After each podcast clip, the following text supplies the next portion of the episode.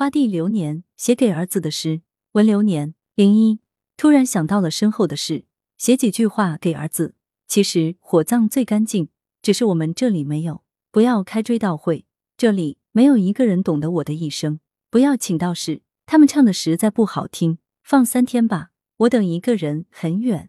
三天过后没来就算了。有的人永远都是错过。棺材里不用装那么多衣服，土里应该感觉不到人间的炎凉了。零二，忘记说碑的事了，弄一个最简单的和尚碑。抬碑的人辛苦，可以多给些工钱。碑上刻个墓志铭，刻什么呢？我想一想，就刻个痛字吧。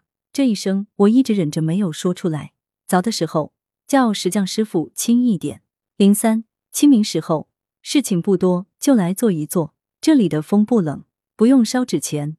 不用挂青，我没有能力保佑你，一切靠自己。说说家事，说说那盆兰花开了没有？最近看了什么书？交了女朋友没有？不要提往事，我没有忘记。你看石碑上的那个字，刻的那么深。来源：羊城晚报羊城派，责编：吴小潘，编辑：文艺，校对：李红宇。